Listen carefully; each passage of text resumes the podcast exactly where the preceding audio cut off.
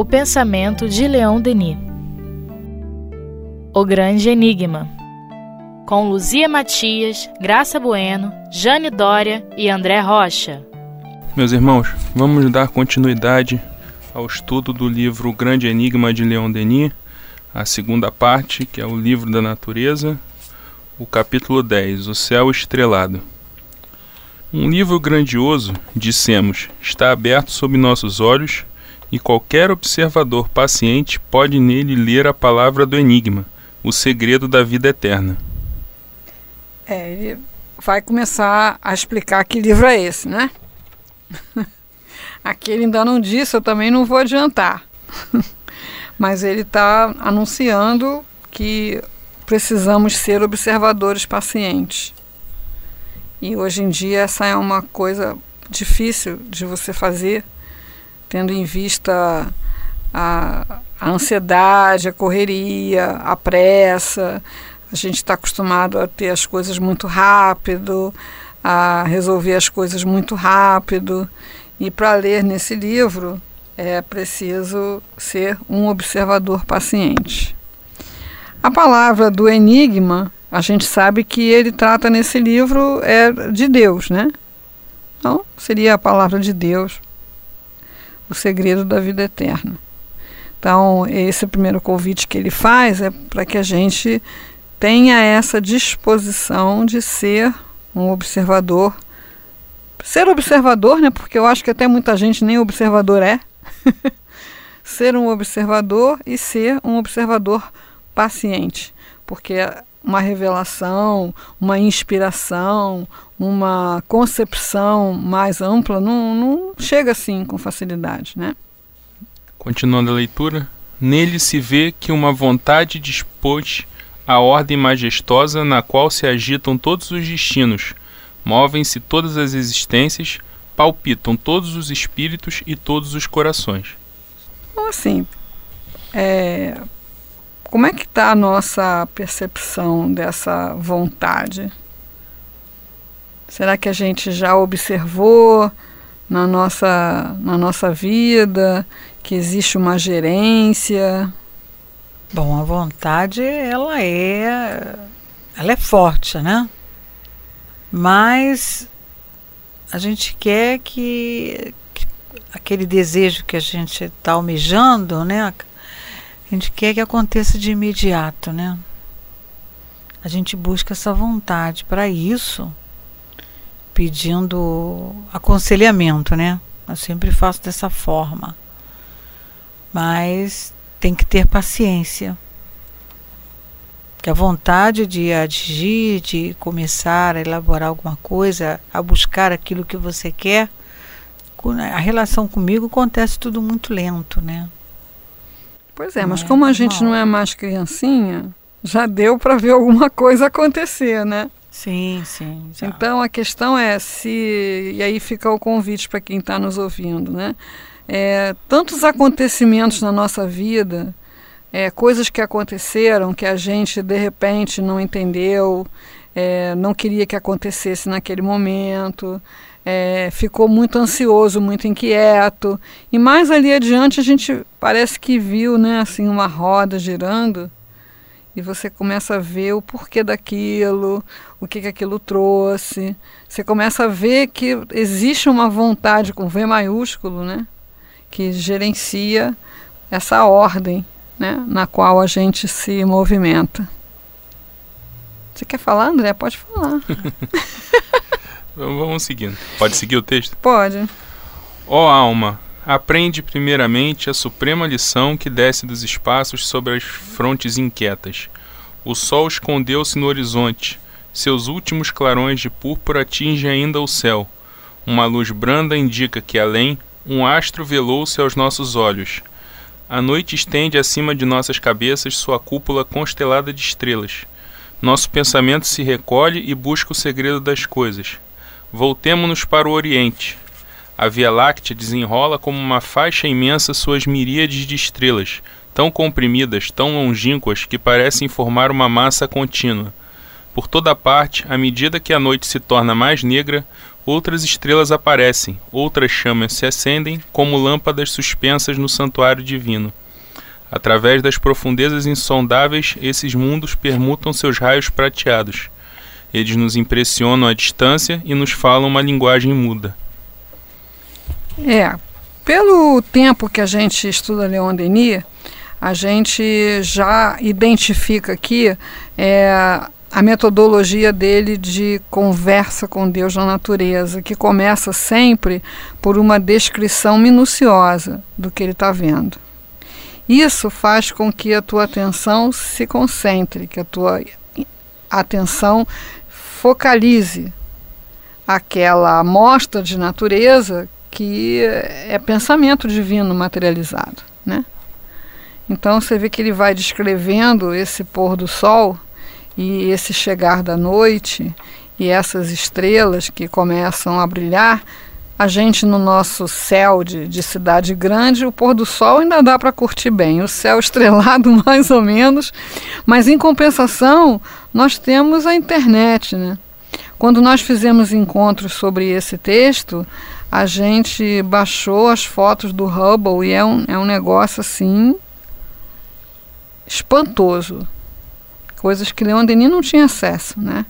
Ele viu o céu mesmo natural e Pode ser até que tenha ido algum planetário, algum telescópio, mas o que a gente vê hoje na internet, no Hubble, você vê estrelas nascendo, você vê uh, estrelas morrendo, buraco negro, é, galáxias de formatos assim. Tem uma que é o olho de Deus, que é uma imagem, é uma imagem assim fantástica, como se fosse um grande olho mesmo no céu, né? E as cores, né, em função da, das diferentes, dos diferentes gases, né, que, que fazem, que compõem essa, essas estrelas, é, é vermelho, verde, é, é lindo, é assim, de tirar o fôlego. E tem uma coisa interessante que o Leon Denis, até pela própria é, deficiência visual que ele tinha, né, é, quando ele descreve qualquer coisa, ele, ele parece sentir mais do que ver, né? É. Mas esse livro, ele, ele, escreveu a partir de anotações, sim. quer dizer, de uma época em que a vista estava melhor. Ah, sim. E a gente até propõe mesmo para todo mundo, e a gente também faz esse movimento, de quando a gente for viajar, ou de quando a gente estiver mais relaxado, que a gente tome nota das coisas que a gente está vendo, tem um caderno de viagem. Sim porque é uma forma de você focalizar o teu pensamento. O problema é que o nosso pensamento pula de um galho no outro, como dizem lá os orientais, são macaquinhos, né? Na floresta, pula de um galho para o outro. Então, o nosso pensamento vai de uma preocupação para outra, de uma questão para outra, e, e desse modo a gente não consegue um estado de consciência propício a fazer esse diálogo. Então, na metodologia que ele usa, é, ele propõe primeiro essa descrição. Né? Se é uma árvore, você procura descrever essa árvore bem minuciosamente. Se é uma planta, se é um animal, enfim. É, até uma fruta, né? No encontro a gente trabalhou com frutas. e flores. Flores, isso. Plantas, né? ah. né? E frutas. E vamos descrever como é que é o formato, o cheiro, a textura. Com isso a gente vai aprendendo a focalizar o pensamento que é o primeiro passo para poder ler nesse livro aí que está falando. Seguindo. Eles não brilham com o mesmo esplendor, e a potente Sirius não pode ser comparada à longínqua capela. Suas vibrações levaram séculos para chegar até nós, e cada um de seus raios é como um canto, uma melodia, uma voz penetrante. Esses cantos se resumem assim: nós também somos focos de vida, de sofrimento e de evolução almas aos milhares efetuam em nós destinos semelhantes aos vossos. É. Depois que você consegue é, focalizar a sua atenção, você começa a ouvir é, analogias, vozes, pensamentos é, na sua cabeça inspirados por aquilo ali. É como se aquela amostra da natureza estivesse falando com você. Então, depois daquele momento em que ele descreveu minuciosamente, ele captou esse diálogo entre as estrelas. Né? É, é, como se tivesse. É isso que eu, é aquilo que eu comentei, né? Ele, ele, ele sente o tempo todo, né? uhum. né? A, a, a, literatura do Leon Denis é, uhum. é, percepção o tempo todo, né? E, uhum. e poesia, né? Que a uhum. forma como ele expressava isso é uhum. única. É. Ele coloca o sentimento, né? Muito sentimento no que ele fala. Mas o mais bacana disso é que qualquer um pode fazer. A gente tem total segurança de que esse, essa leitura é acessível Sim. a qualquer um que tenha essa disposição, porque a gente tem que ter cuidado com esse pensamento que coloca o missionário lá num lugar inatingível e no mesmo tempo que eu faço isso, eu me isento de fazer qualquer esforço. Né? Sim, Quer dizer, ele fazia isso porque ele era Leon Denis, porque ela era fulano de tal. É, vamos fazer a nossa parte para ver o que, que, acontece. Então, como a gente tem experimentado essa, essa prática de Leon Denis já há muitos anos, a gente tem total segurança de que qualquer pessoa que se dispuser a observar uma coisa da natureza, por singela que seja, e fixar ali a atenção, ela começa a ouvir na sua mente essas, essas analogias. Uma pessoa que fez um comentário que me marcou muito nessa, nessa experimentação foi uma pessoa que pegou uma noz né? Igual a nós, olhou a nós, é que a gente fala, olha, observa, sente a textura, a cor, tal, a pessoa observou. Depois a pessoa falou assim, pois é, tem pessoas que são como essas nozes, que elas têm uma casca dura por fora, mas quebrando essa casca, por dentro elas têm uma coisa muito boa, muito saborosa, muito rica, né? Que hoje a gente sabe que as nozes são ricas em antioxidantes e ômega 3 e mais não sei o que, né? Então é assim que acontece. Você começa observando aquela expressão da natureza e aí é como se você estivesse realmente lendo um livro.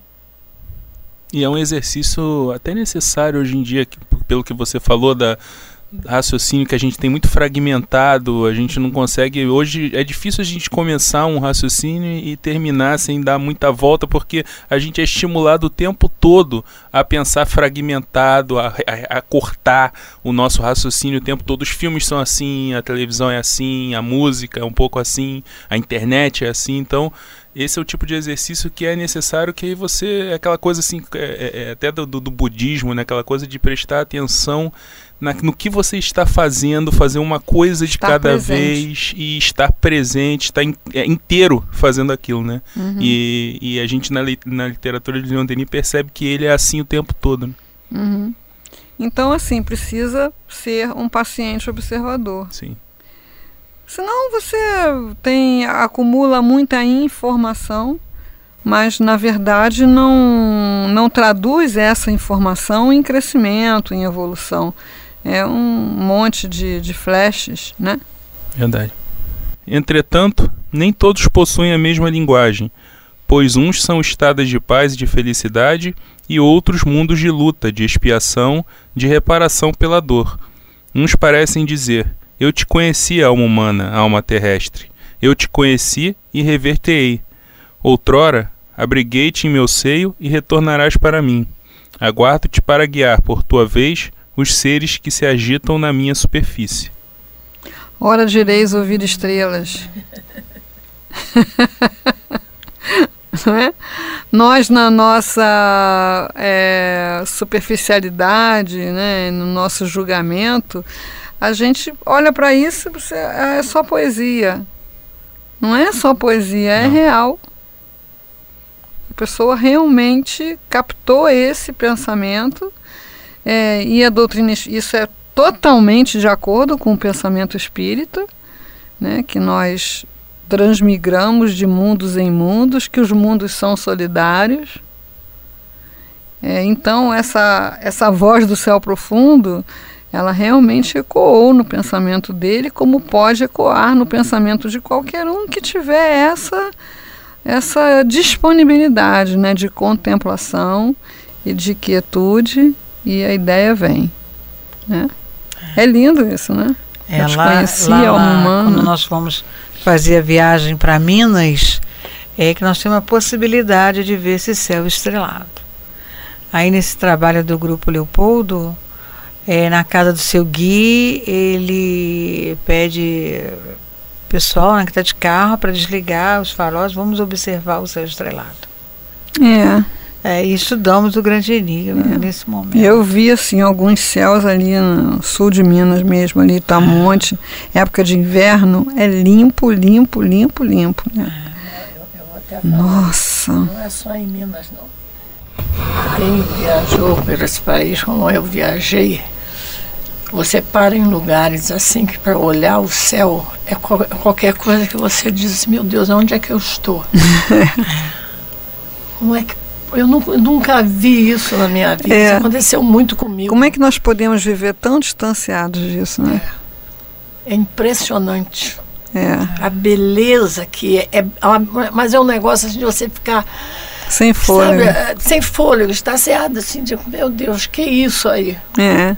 Isso é a nossa Isso pátria. Aqui, aqui no Brasil, aqui nesse É a nossa- Brasil. A É. gente vê que faz parte disso, né? E não precisa muito, no, no interior aqui do estado do Rio de Janeiro, você tem lugares que você vê coisas maravilhosas do céu. Aqui pertinho. É, o principal é não ter as luzes da cidade, né? Não tendo as luzes da cidade, Você nem a poluição. estrada, É, eu fui uma vez num sítio que a casa ficava num morrinho. E de noite não tinha iluminação nenhuma. Se apagava as luzes da casa, era breu. Então, assim, era o céu estrelado e vagalume na terra. Você estava no meio do céu. A sensação é que você estava solto, É. assim, no céu.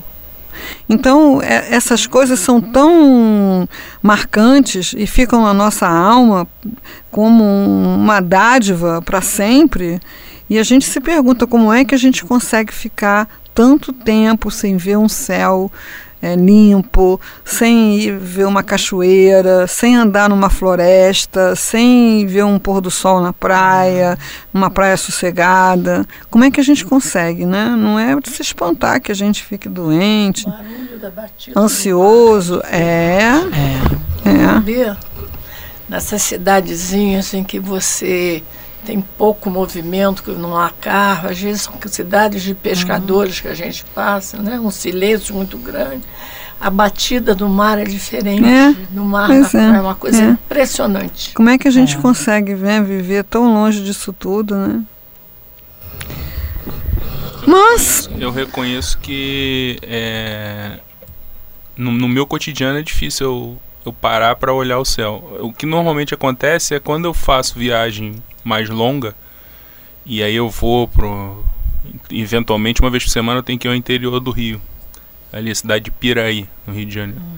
E aí a gente e aí é que eu consigo parar para olhar, até porque a, a- a natureza permite, né? É, não tem prédio, é só a estrada. é mais favorável. é mais favorável, É. porque. escura, né? É, mas, mas não justifica tanto. Ela ajuda, contribui. Mas o que faz com que a gente, é, é, no caso falando da minha experiência, de não fitar o céu, é porque a, a, Tá olhando a pro chão. Aqui, ba- aqui embaixo é, tá agitada, entendeu? E aí você É. não consegue parar pra olhar pra cima. É. Mas sempre tem. É uma nuvem, é um arco-íris, é uma árvore. A gente agora vai, vai vão estar estourando aí os flamboyantes, né? Sim. É, vale a pena você estar lá no trânsito engarrafado, que você já sabia que ia estar engarrafado, em vez de ficar reclamando do engarrafamento, né? Deixa o teu pensamento passear naquele flamboyant, nas acácias, né? Sim. Também estão aí eclodindo com aqueles cachos amarelos. Então a gente a- às vezes nem olha. Eu sei porque às vezes eu comento com a pessoa que está do meu lado, gente, que acácia, a pessoa, o quê? Aonde? Quer dizer, o olho tá para baixo, tá para o chão. E aí há todo esse distanciamento né, de, de Deus, a pessoa se sente isolada, sozinha. Mas é falta de comungar mesmo com tudo isso que está aí. Né? Seguindo. E depois, mais distante ainda, essa estrela que parece perdida no fundo dos abismos do céu e cuja luz trêmula é apenas perceptível, essa estrela nos dirá: Sei que passarás por terras que formam meu cortejo e que inundo com meus raios. Sei que aí sofrerás e te tornarás melhor. Apressa-te na tua ascensão.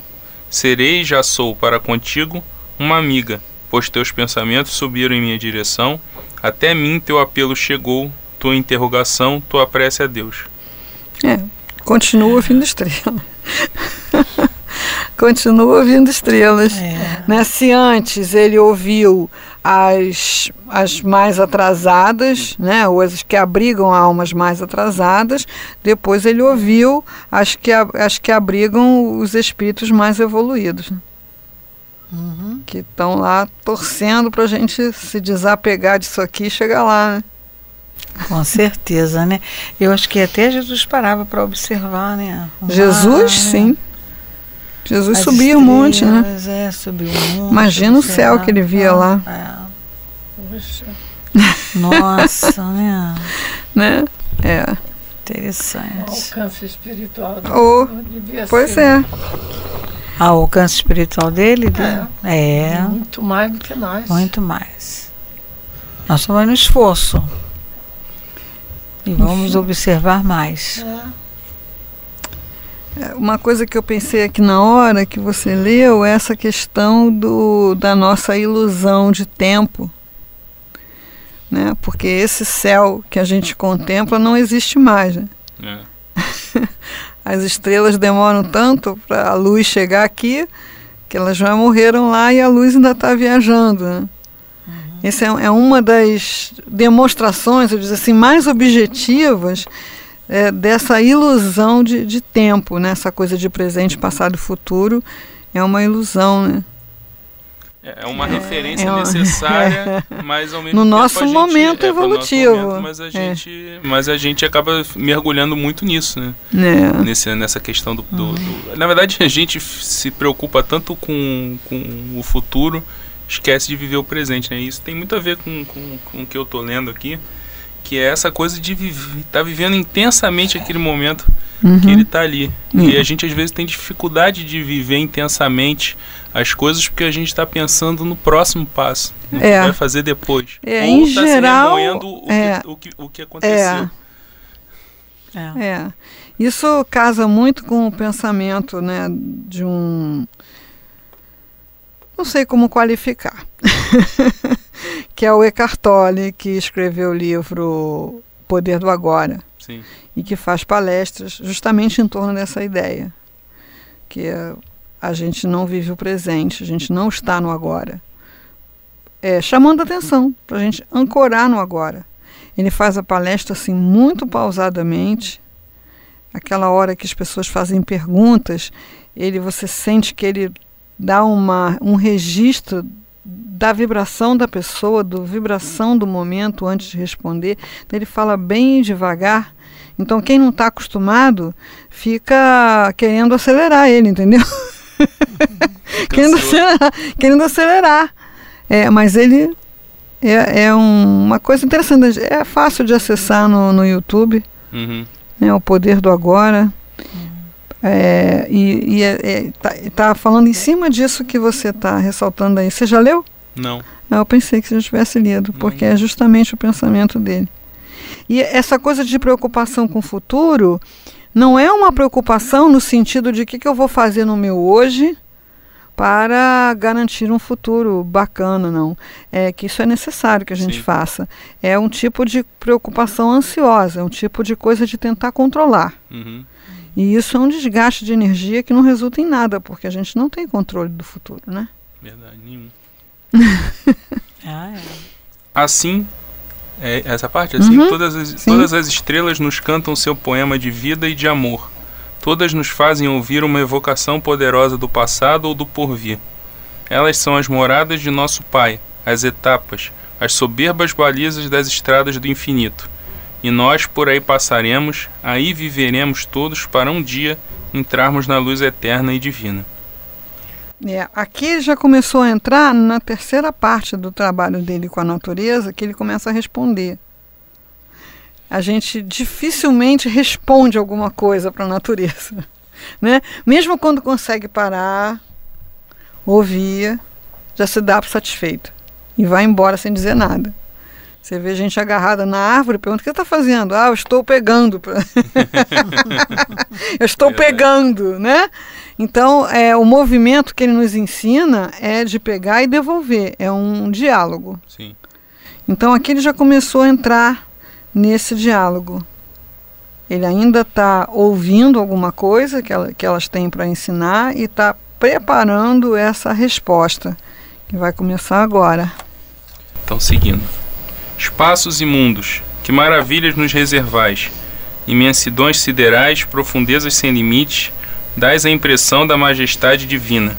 Em vós, por toda parte sempre, estão a harmonia, o esplendor, a beleza. Diante de vós, todos os orgulhos caem, todas as glórias vão se dissipam, vãs se dissipam.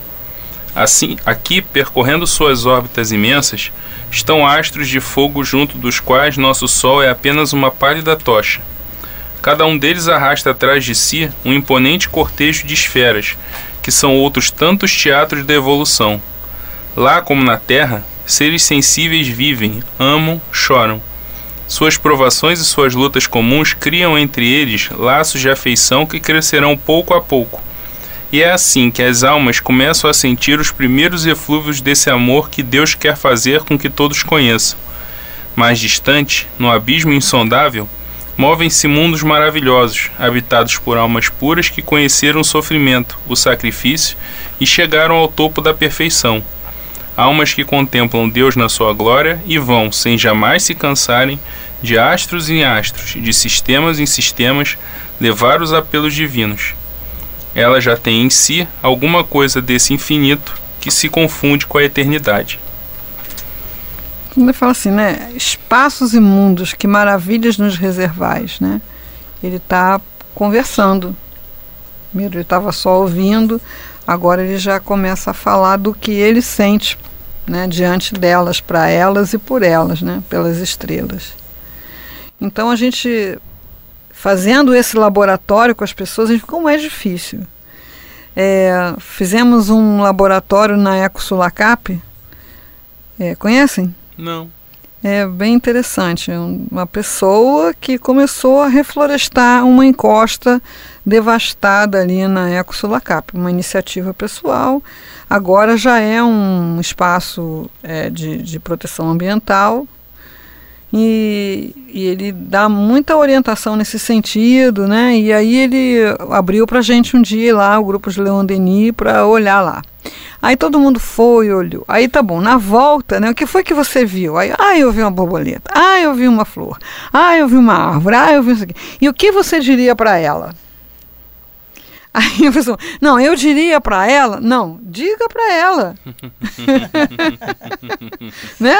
É. Não, mas eu ia dizer, eu ia dizer para ela, não, diga para ela. Então assim, borboleta, você é linda, diga para ela. Né? Então, é a, esse trabalho é, de Leon Denis na natureza, que ele no, nos ensina em várias obras, mas concentradamente, particularmente aqui no, no Grande Enigma, nesse, nesse livro da natureza. A gente tem que falar: olha, você me encantou, é, eu senti isso, senti aquilo, para fechar a experiência. É, e, e realmente é uma coisa ao alcance de, de qualquer ser humano, porque ele é uma expressão de Deus também, assim como a natureza é uma expressão de Deus também. E quando você faz isso, você enfraquece um pouco essa sensação de isolamento, de solidão que a gente tem no seio da criação. A gente experimenta um pouco desse, de estar tá tudo ligado, que realmente está. A gente experimenta um pouco mais dessa união, né? É, eu saio todas as manhãs falando com as árvores.